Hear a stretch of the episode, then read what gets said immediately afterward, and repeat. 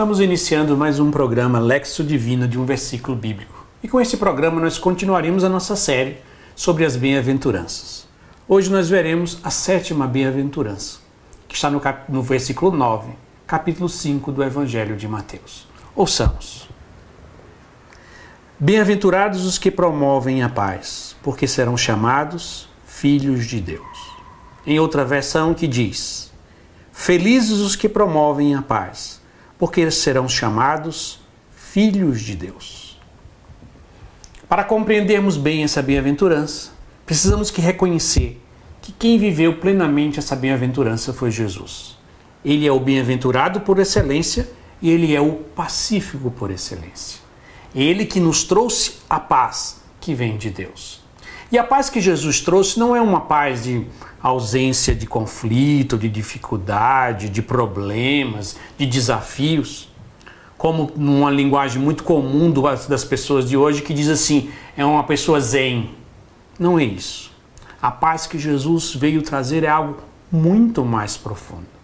Para que a gente compreenda o que é a paz que Jesus veio trazer, vamos acompanhar no Evangelho de João, no capítulo 20, dos versículos 19 até o versículo 23, onde veremos que Cristo, depois de ter morrido, ressuscitado, aparece no meio dos discípulos e ministra a paz. Ouçamos.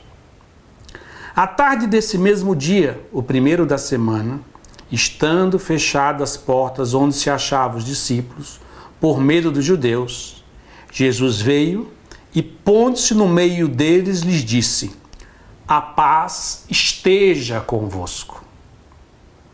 Tendo dito isto, mostrou-lhes as mãos e o lado. Os discípulos então ficaram cheios de alegria por verem o Senhor.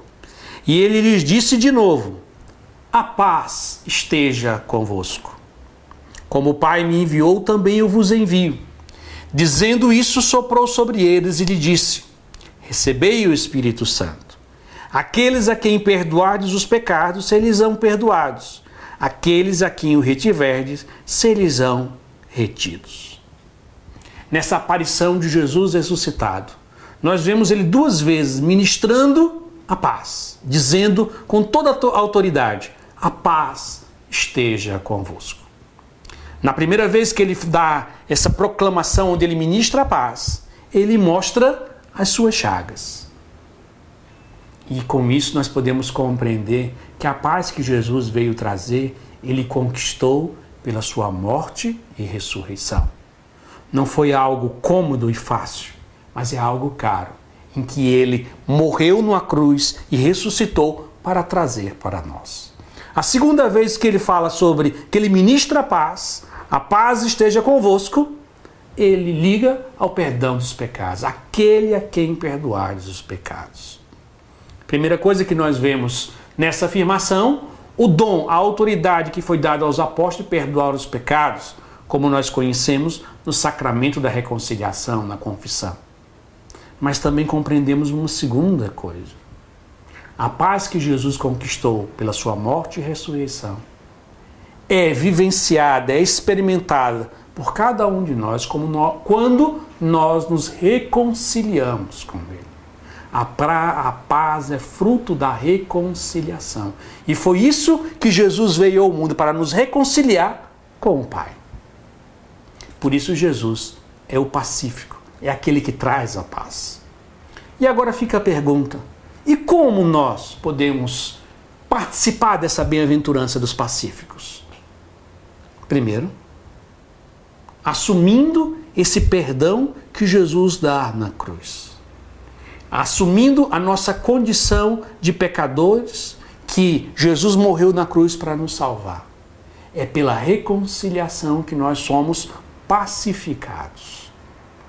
E essa paz e essa reconciliação que produz a paz autêntica, a paz que Jesus veio trazer, é vivenciada primeiro na nossa reconciliação com Deus, de forma especial pelo sacramento da reconciliação a reconciliação conosco mesmo, quando nós experimentamos o amor de Deus.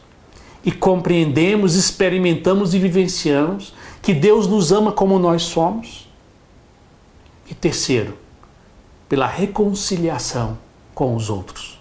Quando reconciliados com Deus e conosco mesmo, perdoamos a todos os que nos ofendem, acolhemos a todos os outros com as suas fraquezas e debilidades, porque primeiro Deus nos acolheu e nos perdoou. Quando fazemos isso, nós experimentamos a paz de Cristo. Quando fazemos isso, nós nos tornamos instrumentos da paz, construtores da paz. E recebemos essa grande promessa que Jesus diz aos que vivem essa bem-aventurança: serão chamados filhos de Deus. Jesus é o Filho de Deus por excelência. Mas todos aqueles que se reconciliam em Cristo Jesus se tornam filhos de Deus, experimentam a paz e se tornam instrumentos da paz. Amém.